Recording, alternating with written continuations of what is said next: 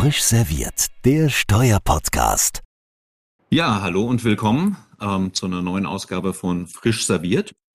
Wir haben heute ein äh, brandaktuelles Thema und zwar Nachhaltigkeit im Steuerrecht und wollen das besprechen mit, wir sind ja immer politisch voll PC und deswegen fangen wir alphabetisch an mit dem Dr. Stefan Kreil, allen bekannt als äh, Fachexperte für Verrechnungspreise äh, Dozent, Lehrbeauftragter, er gibt verschiedene Bücher heraus, unter anderem Mitherausgeber eines ASDG-Kommentars, der, obwohl im falschen Verlag erscheinend, ganz passabel geraten ist. Aber er hat ja auch beim, beim CH Beck Verlag ähm, einiges äh, zu bieten. Äh, ist da Mitautor äh, im, äh, in einem Verrechnungspreiswerk, Verrechnungspreise und Verfahrensrecht und äh, auch ein äh, Dauergast, darf man sagen, bei der ISTR-Jahrestagung.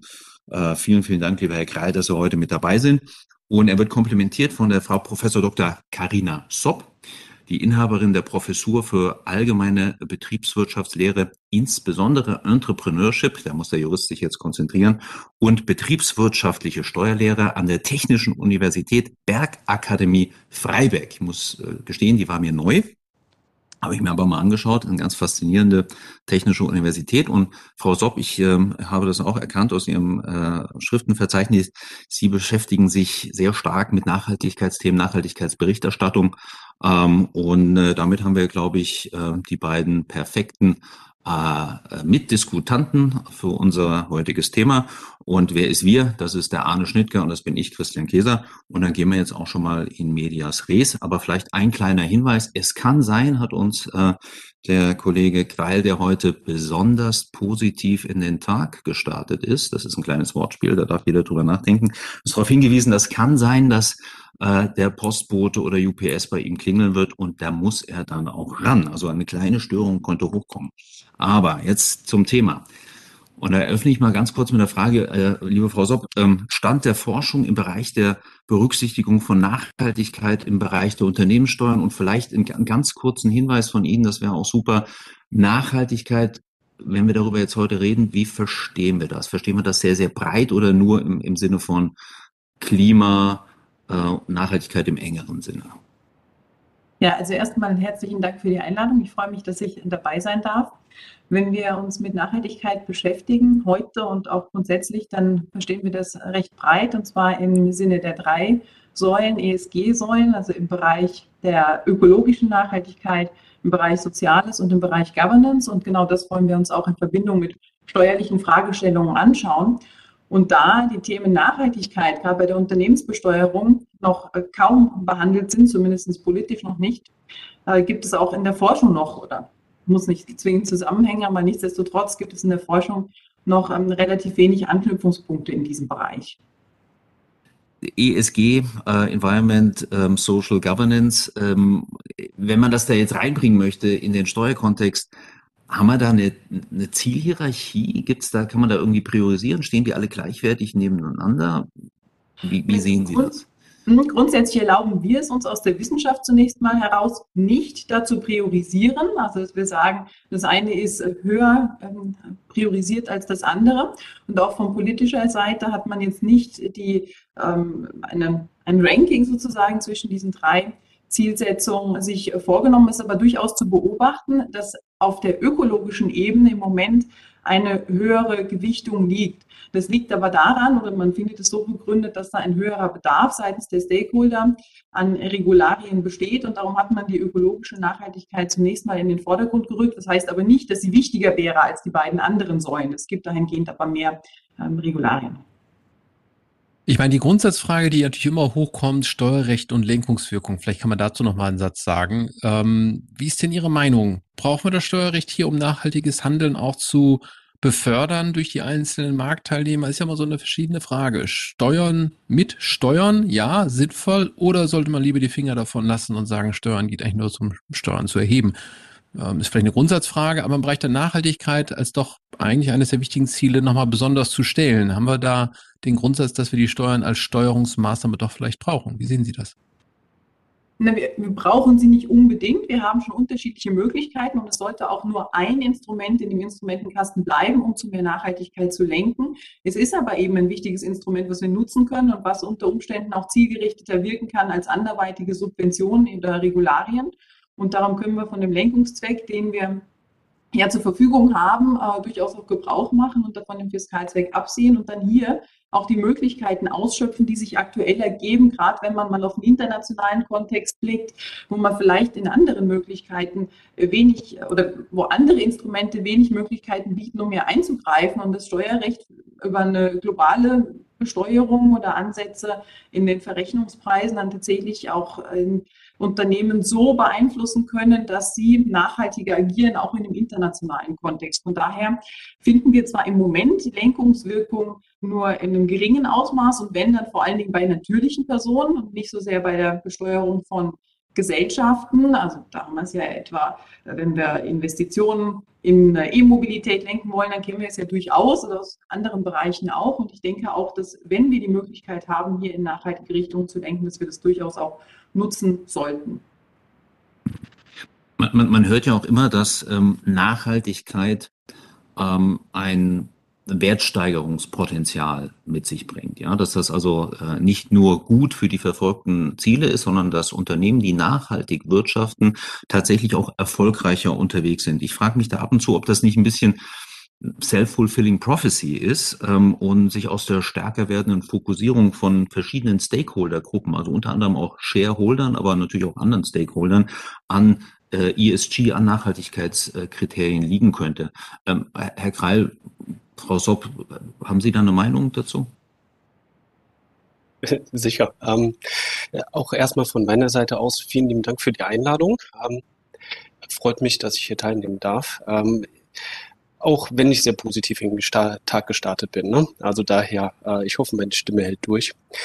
Äh, Im Hinblick auf die Wertsteigerungspotenziale, ich habe mich tatsächlich in den vergangenen Monaten beziehungsweise mittlerweile schon Jahren ein wenig damit auseinandergesetzt und mir verschiedene Studien auch dazu angeschaut. Und das war auch mit ein Anlass, sich überhaupt mit dem Thema auseinanderzusetzen. Weil Hintergrund ist ja, dass wir sagen, die Besteuerung soll dort erfolgen, wo die wirtschaftliche Aktivität stattfindet. Und gerade auch in diesem grenzüberschreitenden Kontext versuchen wir ja Besteuerungsrechte dort zuzuordnen, wo man annimmt, dass eine wirtschaftliche Aktivität erfolgt bzw. Wertschöpfung generiert wird. So, und das war der Anlass. Und dann habe ich mich mit ein paar Studien auseinandergesetzt und es war sehr interessant. Je nach Studie äh, werden unterschiedliche Renditekennziffern herangezogen oder auch definiert, was Nachhaltigkeit sein kann. Und es scheint so, dass es einen positiven Zusammenhang gibt, also zwischen einem nachhaltigen Handeln und am Ende einer gestiegenen Wertschöpfung. So, und wenn man diesen Zusammenhang wirklich unterstellt, dann kann man sich sicherlich auch fragen, wie berücksichtigen wir diesen Aspekt eigentlich im Rahmen der internationalen Gewinnallokation. Und das war so der Aufgriffspunkt. Ob jetzt so eine self-fulfilling prophecy dahinter steckt, weil dann alle nur noch auf ESG-konforme äh, Investments achten, das ergibt sich aus diesen Studien, zumindest die, die ich gelesen hatte, jetzt erstmal nicht. Ja, aber kann sicherlich auch ein Effekt daraus sein. Ja, das ist spannend. Ich meine, wir haben mal so ein bisschen uns überlegt, welche Fragen wir so stellen. Ähm, und vielleicht kann ich da direkt mal reingehen und eine Frage vorziehen, die wir eigentlich für später angedacht haben, nämlich die Frage Verteilung. Herr Greil, das ist ja insofern ganz spannend jetzt im bestehenden System, wenn man sagt, also in der Tat, Nachhaltigkeit hat ähm, hier eine Bedeutung für die Frage, wie erfolgreich ich wirtschafte.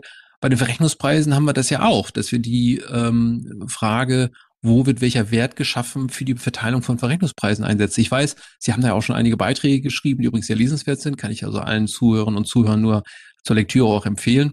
Äh, von Ihnen und Frau Versopp, die haben auch, glaube ich, zusammen eine, eine Veröffentlichung auch schon äh, in, nicht nur in der Mache, sondern veröffentlicht auch, wie der Name sich so sagt. Deswegen aber zurück zur Frage, Herr Greil, was heißt das jetzt? Müssen wir dann zukünftig bei den Verrechnungspreisen uns auch überlegen, welche Staaten haben also welches äh, Nachhaltigkeits, welchen Nachhaltigkeitsbeitrag geleistet? Ist also Kost plus fünf Prozent vielleicht nur die halbe Wahrheit und dann heißt Kost plus fünf Prozent plus ein Aufschlag oder ein Abschlag, je nachdem, wie ich nachhaltig in einem Land mich bewege. Was, was meinen Sie? Was ist da etwas, was uns zukünftig erwartet? Wie ist da der Diskussionsstand gerade und wie ist auch Ihre persönliche Meinung? Äh, sehr gerne. Danke für das Lob, äh, für die Beiträge. Ähm, also Im Moment sind wir, glaube ich, am Anfang der Diskussion überhaupt. Also die Frage wurde jetzt äh, erstmal aufgeworfen. Sie ist noch nicht im politischen Raum diskutiert. Also wie man sich dazu dann politisch äh, positioniert, ich glaube, das ist noch in ferner Zukunft. Ähm, wenn man aber das Verrechnungspreissystem, was derzeit herrscht, ernst nimmt und man wirklich die Frage oder der Frage nachgeht, dass wir Besteuerungsrechte dorthin allokieren wollen, wo diese wirtschaftlichen Tätigkeiten ausgeübt werden, also wo Funktionen, Risiken und Vermögenswerte eingesetzt werden, dann glaube ich, darf man diese Frage schon stellen und äh, danach fragen, wie man das Ganze berücksichtigen kann. Ein einfaches Beispiel wäre ja, wenn beispielsweise ein deutscher Konzern sehr, sehr nachhaltig agiert und auch im Ausland eine Produktionsgesellschaft einsetzt, die wirklich alle Standards erfüllt. Das heißt, dort wird keine Kinderarbeit ausgeübt, es gibt eine faire Entlohnung und auch äh, gerade was Emissionen anbelangt, ist man wirklich Spitzenreiter. Und wenn Sie jetzt eine Produktionsgesellschaft wie diese vergüten wollen, brauchen Sie ja eine Benchmark. Das bedeutet, Sie schauen am besten auf dem jeweiligen Markt, wie andere Produktionsgesellschaften ebenfalls vergütet werden. Und wenn Sie jetzt eine Produktionsgesellschaft als Benchmark heranziehen, die Kinder einsetzt, die nicht auf faire Vergütung achtet, deren es auch komplett egal ist, wie Umweltaspekte berücksichtigt werden, dann muss man sich schon fragen, im ersten Schritt, ist das überhaupt der richtige Vergleich? Also kann das das richtige Vergleichsunternehmen sein? Und wenn man dann zu dem Schluss kommt, eigentlich nicht, dann muss ich doch diese Nachhaltigkeitsfaktoren irgendwie berücksichtigen. Und wenn wir in die Transfer Pricing Guidelines derzeit schauen, dann stellen wir fest, dass das Wort Nachhaltigkeit nicht mit einem oder nicht ein einziges Mal erwähnt wird. Wo man es reinlesen könnte, wäre, dass man sagt, okay, es gibt im Rahmen der Vergleichbarkeitsanalyse so etwas wie die Berücksichtigung der Geschäftsstrategie. Da könnte man sicherlich drüber nachdenken, sagen, okay, es ist ja eine Geschäftsstrategie, nachhaltig zu wirtschaften, also kann ich auch nur die entsprechenden Comparables dazu raussuchen. Oder man geht eins weiter und sagt, es müsste vielleicht neben Funktionen, Risiken und Assets extra berücksichtigt werden. Oder es sind ja schon die Funktionen, die auf eine nachhaltige Strategie ausgelegt sind, dass es dort eben implizit enthalten ist. Aber explizit ist es nicht. Und ich glaube, dafür müsste man jetzt einfach mal eine Diskussion anstoßen. Ja, das ist also wirklich spannend. Wenn ich da nochmal kurz nachhaken darf, weil das finde ich ja faszinierender Gedanke, als ich das so zum ersten Mal von Ihnen gelesen hatte und, und auch grundsätzlich nachvollziehbar, aber es wirft natürlich ganz spannende Fragen auf. Wenn wir uns mal überlegen, zukünftig haben wir ein Unternehmen, das entscheidet sich also nachhaltiger zu agieren, ist natürlich die Entscheidung etwas, was eine grundlegende Bedeutung hat. Also wenn das deutsche Stammhaus hier zukünftig sagt, wir halten Nachhaltigkeitsstandards eben ein, ist die Frage, ist das denn die Entscheidung eigentlich, die den Wert äh, sozusagen ausmacht? Sicherlich zum gewissen Teil, aber man muss ja auch sagen, nehmen wir mal vielleicht einen anderen Bereich, Thema Emissionen. Wenn man, äh, wenn es darum die Frage geht, wie man sozusagen Emissionen optimiert, vielleicht also auch zukünftig durch verbesserte Produktionsverfahren oder ähnliches, sind das ja vielleicht Fragen, die auch sehr lokal ähm, vor Ort gebunden sind. Vielleicht dann also ein Anteil der Erträge, der dann auch im Ausland ist. Also Frage, was überwiegt da? Was wird da eigentlich wohin allokiert? Sind wir dann eigentlich so, dass wir mehr Gewinne dann zentral haben, weil es die Entscheidung ist, die Entscheidung ist oder äh, die, die entscheidend ist, oder ist es nicht doch eigentlich das Doing da vor Ort und kommen wir dann in eine Richtung, wo wir vielleicht gar nicht mehr mit Cost Plus vergüten, sondern mehr Richtung Gewinnaufteilungsmethode laufen? Also das sind so Fragen, die ich mir gestellt habe, als ich es ge gelesen habe. Herr Geil, ich weiß nicht, das ist sicherlich am Anfang der Diskussion, aber Vielleicht haben Sie ja schon als Verrechnungswert, also Sie kennen sich im Verrechnungspreis ja deutlich besser aus als ich. Das ist ähm, nicht nur nicht nur nicht schwierig, aber Sie sind ja wirklich anerkannter Experte äh, über Jahre hinweg. Ähm, vielleicht können Sie da mal sagen, ob Sie da eine persönliche Sichtweise zu haben. Also wie Sie sagen, man ist gerade noch am Anfang und auch ich bin noch am Anfang, wie man das genau berücksichtigen könnte. Wenn man jetzt ähm, einfach mal das Dämpfe-Konzept zur Vergütung von immateriellen Werten heranzieht, ist es ja etwas Vergleichbares. Also wir schauen, wer übt welche Funktionen aus und wer trifft natürlich auch Entscheidungen, kontrolliert Risiken. Dass man nur auf die Entscheidung ganz alleine abstellt, wird es am Ende nicht sein. Ja, also das bedeutet, ich muss die Funktionalitäten immer mit berücksichtigen und wer auch das entsprechende Know-how hat. Und das fällt uns schon bei Dempe wirklich schwierig. Äh, da kennen Sie die Diskussion zu und auch die Aufsätze dazu, genauso auch wie man die Abgrenzung überhaupt machen will. Was ist eigentlich der werthaltigere Teil in diesem gesamten Konzept? Und dieselbe Herausforderung würde sich natürlich dann auch hier stellen, in diesem Kontext. Aber ähm, wenn ich jetzt die Frage beantworten müsste, stellen wir nur auf die Entscheidung ab, also dass jemand gesagt hat, wir sind jetzt nachhaltig, oder berücksichtigen wir natürlich auch die Funktionen dazu, dann müssen wir die Funktionen dazu mit berücksichtigen und nicht nur die Entscheidung. Jetzt, jetzt muss ich natürlich auch in, in das Ahnhorn stoßen, dass also Verrechnungspreise, ähm, wenn mein Kollege Sven Bremer, wenn ich mit dem darüber rede, sage ich immer, ist ja keine Wissenschaft, das ist eine Kunst, aber Kunst ist ja auch durchaus was Positives. Ähm, also in, insofern, ähm, ich wundere mich ab und zu aber, wie sich das entwickelt. Ähm, und zwar ähm, kennen wir ja aus Ländern wie China zum Beispiel die Diskussion um Location-Specific Advantages. Und da gab es durchaus auch mal Ansätze aus China zu sagen, dass wir hier niedrigere Umweltstandards haben.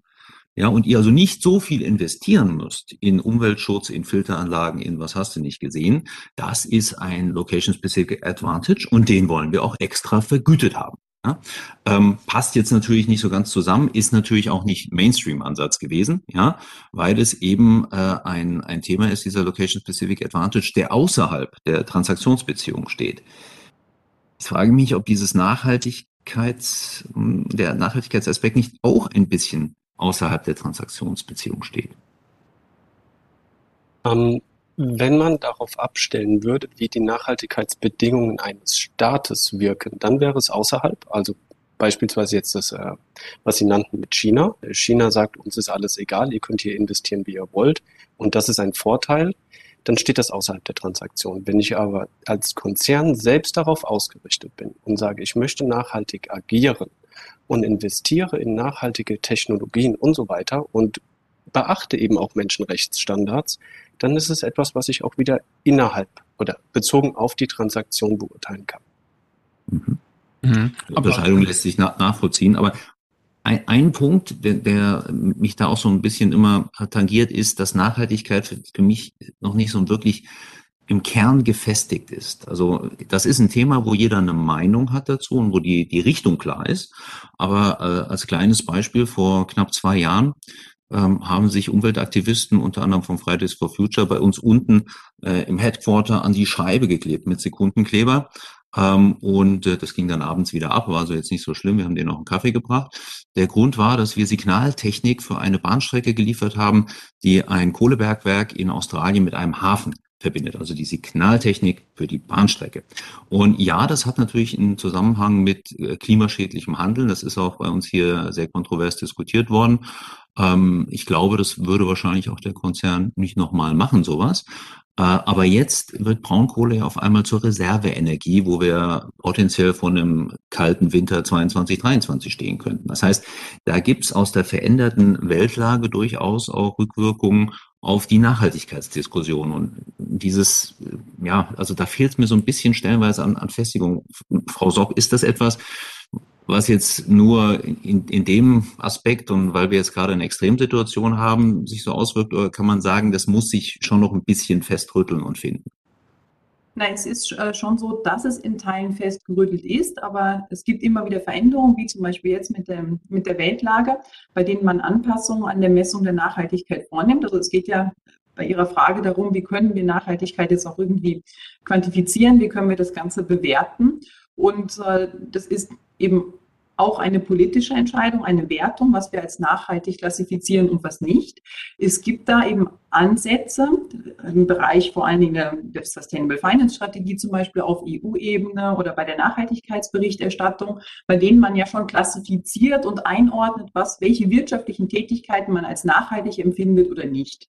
Ja, das ist aber trotz allem auch in diesen Bereichen oft noch sehr auslegungsbedürftig und die Unternehmen, die das zum Beispiel dann umsetzen, um ihre Nachhaltigkeitsleistungen Leistung zu messen und nach außen ähm, offen zu legen, die ähm, sind dann relativ frei, auch in den Kennzahlen, die sie anwenden, um das Ganze zu bewerten. Und da steht eine ganze Bandbreite an Kennzahlen zur Verfügung. Nichtsdestotrotz gibt es also beispielsweise auch schon solche Taxonomien, Klassifizierungsverordnungen, was wir als nachhaltig einordnen oder nicht. Aber ja, das unterliegt dann gewissen Veränderungen, auch in den Zielgrößen, die wir etwa anstreben bei der Messung der Nachhaltigkeit. Und das müssen wir natürlich bei dem Übertragen auf den steuerlichen Sachverhalt genauso berücksichtigen. Ja, welche Kennzahlen bringen wir hier ein? Genau. Und bei der Messung, das ist auch ein schönes Stichwort, was ich mal aufgreifen will, weil die Frage ist ja, wie misst man eigentlich Nachhaltigkeit, auch im Steuerrecht? Und das ist so ein Bereich, den wollte ich mal rausgreifen, ähm, weil das auch etwas ist, wo wir uns ja auch bei PwC eine ganze Zeit schon beschäftigt haben. Wir haben so eine Studie rausgegeben zum Thema Nachhaltigkeitsreporting im Bereich Steuerrecht. Und da geht es dann eben um die Frage, dass man über verschiedene ähm, Sachverhalte ja ähm, Informationen sozusagen bereitstellt. Da werden wir vielleicht noch mal eine eigene Folge zu machen, um ein bisschen mehr ins Detail zu gehen. Aber die Grundsatzfrage, die ich eigentlich mal stellen wollte, an Sie beide, ob Sie eine Meinung dazu haben, wie es eigentlich kommt, dass wir, wenn wir über Nachhaltigkeit reden, im ersten Schritt immer über die Frage der Transparenz so intensiv eigentlich sprechen. Ich meine, das ist ja was, das überrascht ja so ein wenig. Die Diskussion eben war ja eine ganz andere, fand ich auch hoch, hoch interessant, aber das ist ja eine Diskussion, die ist ja, Herr Greil hat es ja gesagt, ganz am Anfang. Die Frage der Nachhaltigkeit und Transparenz hingegen, die wird sehr, sehr ausführlich schon äh, geführt und da gibt es entsprechende Standards, ja, die schon veröffentlicht worden sind, GI 207 und übrigens eine ganze Reihe weiterer Vorschläge auch ähm, auf äh, Ebene verschiedenster Organisationen. Da die Frage vielleicht an Sie beide, ich weiß nicht, wer dazu äh, was sagen möchte und kann, wieso eigentlich die ja, Transparenz ist da, warum ist die da so bedeutsam im Bereich des Steuerrechts? Es kann Auswirkungen auf das Compliance-Verhalten haben. Ähm, das bedeutet, es gibt so ein schönes ökonomisches äh, äh, Modell der Steuerhinterziehung aus dem Jahre 1972 von Ellingham Sandmo, was auch äh, mittlerweile empirisch bestätigt worden ist, immer und immer wieder, was darauf hindeutet, dass wenn die Entdeckungswahrscheinlichkeit für Steuerhinterziehung steigt, man sich eher compliant verhält und damit dazu beiträgt, seinen ja, steuerlichen Pflichten sach- und zeitgerecht nachzukommen.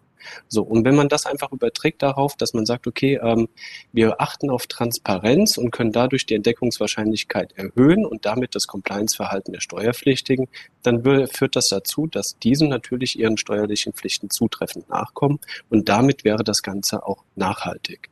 Man hat es ja auch gesehen bei der Diskussion beim Public Country by Country Reporting. Da hat man ja auch immer angeführt, wir wollen so einen öffentlichen Druck schaffen, ja, damit diese Unternehmen dort ihre Steuern entrichten, wo sie auch wirtschaftlich aktiv sind, damit jeder das äh, aus diesem Public Country by Country Reporting auch sehen kann und daraus Verhaltenseffekte geben.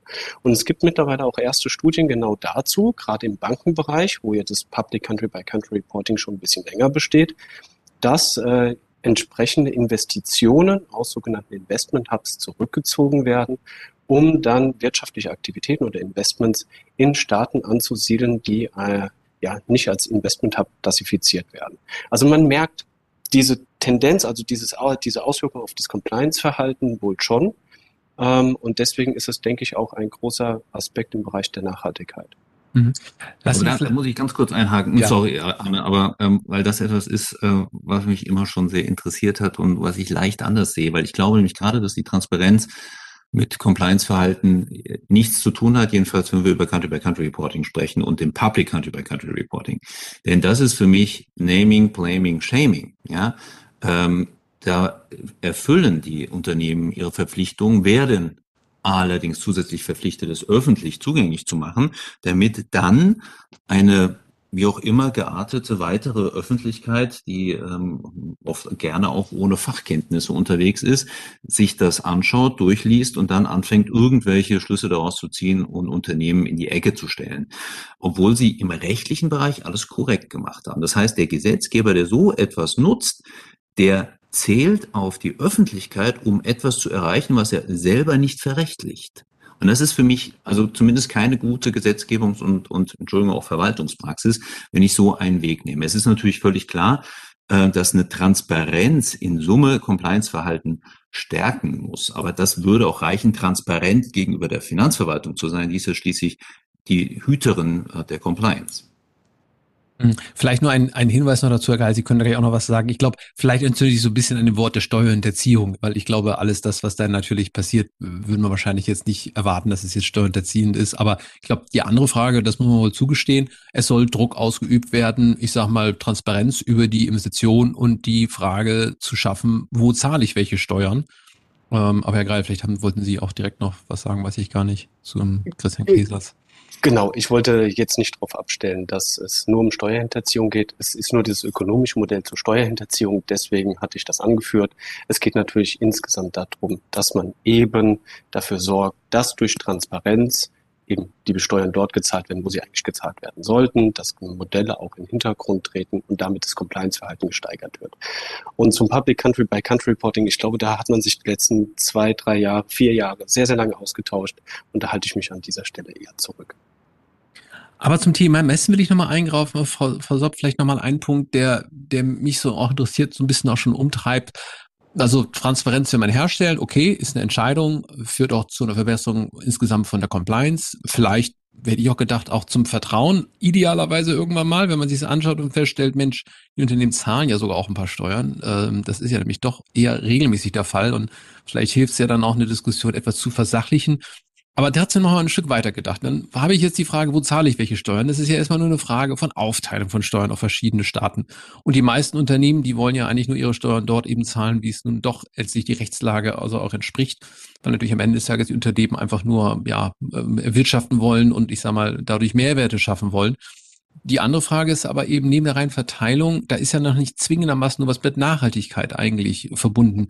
Müsste man nicht jetzt noch einen Schritt weitergehen und sich überlegen, wenn ich Steuern zahle in verschiedenen Ländern, ist ja das die eine Frage. Die andere Frage ist aber auch, wofür zahle ich etwas? Also es gibt einige Länder, die schon anfangen zu berichten, ganz interessant, ihr Steueraufkommen danach zu klassifizieren, für welche nachhaltige Ziele ich das dann einsetze. Müsste man nicht eigentlich im nächsten Schritt auch sagen, die Transparenz sollte da nicht Stopp machen, sondern müsste sich eigentlich überlegen, wofür werden die Steuern dann aufgewendet? Das ist übrigens natürlich erst eine Frage, die sich an die Staaten auch richtet. Ne? Die müssten natürlich darüber jetzt berichten, wie sie dann das Geld ähm, ausgeben, fände ich vielleicht auch mal ganz gut, weil es dann vielleicht auch den Ball mal ins andere Feld mal rüberschießt, dass nicht nur Unternehmen dann immer unter Druck stehen, wo sie welche Steuern bezahlen, sondern man vielleicht auch sich fragt, welches Geld wird wo auch aus, aus, ausgezahlt wird, man vielleicht als, als Bürger vielleicht auch nachvollziehen wollen. Aber ja, die Frage jetzt, äh, Frau Sopp, an Sie so Transparenz und Steuerrecht, wie kann sich das da vielleicht weiterentwickeln? Müssen wir da sagen, dass wir das noch an der Stelle weiterentwickeln in irgendeiner Form? Verwendung von, von Erträgen und dann werden natürlich irgendwann auch die Unternehmen, wenn sie den Staaten dann Steuern bezahlen, natürlich dann auch, auch wissen, wofür sie denn das Geld eingesetzt haben. Ist das nicht vielleicht das viel entscheidender als, also klar müssen wir alle auch Kindergärten und ähnliches hier finanzieren, ist auch vollkommen klar. Aber wenn wir jetzt über Nachhaltigkeit reden, ist es ja Nachhaltigkeit ein globales Phänomen. Und äh, wir wissen alle, dass der CO2-Ausstoß eben in Summe davon abhängt, was in die Luft geht und nicht, wo es sozusagen in die Luft geht. Aber vielleicht, Frau Sorg, haben Sie dazu eine Meinung zur Messung Nachhaltigkeit im Steuerrecht, wie man das zukünftig weiterentwickeln kann? Ja, genau mit der Frage beschäftigen wir uns eben auch, wie man diesen Aspekt der Nachhaltigkeit bei der globalen Verteilung der Steuereinnahmen berücksichtigen kann. Und das kann man eben über diese zwei Schienen. Also zum einen, dass man ansetzt an den jeweiligen Staaten, in denen die Unternehmen aktiv sind und bei den Unternehmen, ja, die ihre Nachhaltigkeitsleistung in diesen Staaten erbringen. Ja, und äh, wir haben uns das konkret auch die Frage gestellt vor dem Hintergrund jetzt der globalen Mindestbesteuerung, bei der ja auch eine solche Verteilung ähm, über die, die Anknüpfung an die Niedrigsteuerländer hinweg ähm, vorgenommen wird. Und in dem Rahmen findet ja im Moment keine keine Berücksichtigung von Nachhaltigkeitsindikatoren statt. Ja, und da kann man sich fragen, warum überhaupt, um das nochmal ganz grundsätzlich aufzugreifen, das hat man ja eben schon gesagt, man stört sich überhaupt nicht daran, dass man bei dem BEPS-Projekt oder was, dass man sagt, na, wenn irgendwelche Gewinne verlagert werden, dann soll trotzdem die Steuerzahlung hier bei uns erfolgen. Ja. Und dann stellt man eben ab darauf, dass eine wirtschaftliche Tätigkeit, eine realwirtschaftliche Tätigkeit, Investitionen vor Ort oder Mitarbeiter vor Ort, dass dann auch die Steuerzahlungen meinetwegen dem Land zugeordnet werden sollen. Aber wenn es meinetwegen um passive Einkünfte geht, dann hat man den Konsens gefunden, dass dann die ähm, Steuerzahlungen trotzdem auch auf meinetwegen Ebene der Muttergesellschaft im, im EU-Mitgliedsland oder in Deutschland erfolgen sollen. So, und warum kann man nicht sagen, dass man hier diese Nachhaltigkeitskriterien nicht genauso heranzieht? Ne? Wieso ist es nicht vielleicht auch verwerflich, dass ein Unternehmen eben in einem Land aktiv ist, um strengere Nachhaltigkeitsvorgaben seiten der Staaten zu hintergehen, ne? zu umgehen? Und das wäre jetzt genau das, worauf Sie anspielen, dass man sagt, man klassifiziert vielleicht sogar auch Staaten nach den Vorgaben, nach den Maßstäben, die sie an die Nachhaltigkeit der Unternehmen, die dort agieren, stellen. Und je nachdem, wenn das eben nicht der Fall ist, wenn die, diese Maßnahmen zu niedrig sind, dann würde man zum Beispiel auch im Rahmen der globalen Mindestbesteuerung dort einerseits entweder eine Bestrafung installieren oder eine Belohnung für die Staaten, die besonders strenge Nachhaltigkeitserfordernisse stellen. Ja, das könnte ja etwa sein, jetzt auch bei den Regelungen zur Verwaltungsvereinfachung, dass man da an, ähm, sagt, die Gewinne, die dann dort in solchen Ländern erwirtschaftet werden, wo strengere Vorgaben sind, da gibt es eben größere Verwaltungsvereinfachungen als in anderen Ländern. Und umgekehrt könnte man auf Ebene der Unternehmen angreifen und sagen, wenn die dort eben stärker in Nachhalt, ihre Nachhaltigkeitsleistung investieren, dann könnte auch dann eine nicht nur substanzbasierte Freistellung erfolgen, sondern auch eine nachhaltigkeitsbasierte Freistellung von den Ergebnissen dort. Mhm. Ja, der Arne, der hat ja vorhin äh, richtig festgestellt, dass Steuerhinterziehung bei mir das, äh, das Reizwort offensichtlich ist und dass ich da wie so ein Pavloscher Hund reagiere, wo ich gar nicht weiß, ob man noch Pavloscher Hund verwenden darf. Anderer Punkt. Ähm, Wenn wir ganz kurz auf Pillar 2 gucken in dem Zusammenhang, da gibt es ja den Substance-Based Carve-out ähm, und im BDI-Steuerausschuss gab es die Diskussion äh, letzte Woche, ob eigentlich nicht mit Pillar 2 Lenkungsmaßnahmen, die auf Nachhaltigkeitskriterien abzielen, insbesondere Klimaschutz, der Boden entzogen wird. Zum Beispiel ähm, Production Tax Credits für Windparks in den USA wenn ich da sonst nichts habe, kann es durchaus sein, dass ich äh, sehr leicht unter die 15 Prozent effektive Steuer, Besteuerung äh, rutsche. Und dann würde Deutschland äh, diese Umweltmaßnahme wieder einkassieren und besteuern. Ja, dann wäre der Effekt eigentlich dahin. Herr Greil, wie, wie stehen Sie Ihnen dazu? Glaube, bei diesen politischen Aussagen zu Pillar 2 halte ich mich kurz zurück und gebe an Frau Zock. Na, wir haben uns ja tatsächlich ganz ähm, konkret überlegt, dass man durchaus eben bei dieser Carve-out-Regelung, ne, bei dieser substanzbasierten Freistellung eben eine Erweiterung oder eine dahingehende Anpassung vornehmen sollte, dass man sagt, man stellt nicht allein eben auf die Investitionen, aufs Kapital ab und auf die Lohnkosten, sondern, sondern man integriert auch ganz konkret dann noch festzulegende nicht finanzielle Kennzahlen, um dann eine solche Lenkung zu erreichen. Die sind natürlich dann auch wieder subjektiv werten, na, weil da hat man ja im Rahmen der Klassifikationsschemata schon Möglichkeiten, auch ein Bündel von Maßnahmen zusammenzuführen und über diesen Weg könnte man dann da auch, auch lenken ja, und dann solche, ähm, solche Ergebnisse vermeiden. Ja, aber insofern spannend, weil man muss ja sagen, im jetzigen Pillar 2 Bereich, in der Tat, Christian fällt ja auf, es kommt gar nicht darauf an, welche Art von Arbeitsplätzen ich habe. Wenn ich dort also, ich sage mal, eine Fabrik habe mit Rauchen und Schloten oder ähnliches, dann kann der Steuersatz sozusagen unterhalb der 5 Prozent ja sogar liegen. Ja? Also das ist natürlich schon etwas, was ein bisschen auffällt. Man mag vielleicht auch daran auch liegen, dass die Diskussionen, glaube ich, nicht so einfach sind, da zu führen und man ist froh, wenn man sich überhaupt auf irgendwas einigt. Also das wäre wahrscheinlich dann noch der nächste Schritt, ähm, ob man das noch irgendwo berücksichtigt, aber sicherlich wäre da auch noch ein Konsens herzustellen. Wäre aber sicherlich eine spannende Frage äh, an Richtung der Staaten, die also für diesen Substance Carve-out hier da stark votiert haben. Das muss man ganz klar sagen.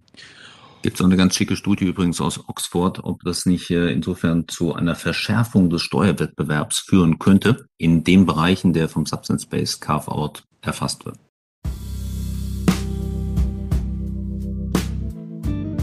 Also ich würde sagen, ganz herzlichen Dank. Ich gucke so ein bisschen auf die Uhr. Wir sind schon bei der halben Stunde fast durch. Ähm, also sehr spannendes Thema. Ähm, Herr Greil, letztes Jahr hatten wir gesprochen, da hatte ich Ihren Beitrag gerade gelesen, habe schon gedacht, da müssten wir auf jeden Fall mal drüber sprechen. Sehr, sehr spannend, sehr anregend. So ein bisschen Blick in die Zukunft.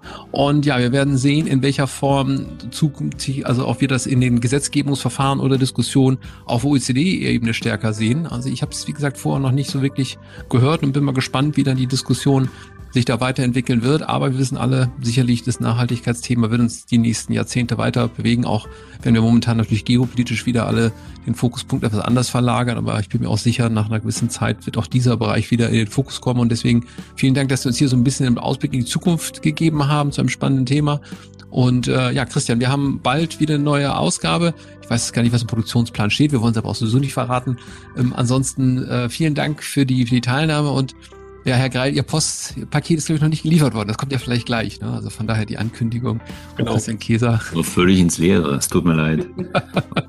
aber dennoch, vielleicht verraten Sie bei der nächsten Ausgabe, was denn da drin war. Aber naja, da laden wir Sie nochmal wieder ein. Ja. Gerne doch, mache ich. Okay, alles klar. Gut, vielen Dank, Frau Sopp, Herr Greil, für die Teilnahme. Dankeschön. Und ja, bis bald. Ja, vielen Dank Ciao. von meiner Seite. Hat Freude gemacht. Ciao. Ja, bis dann. Dankeschön. Tschüss. Tschüss.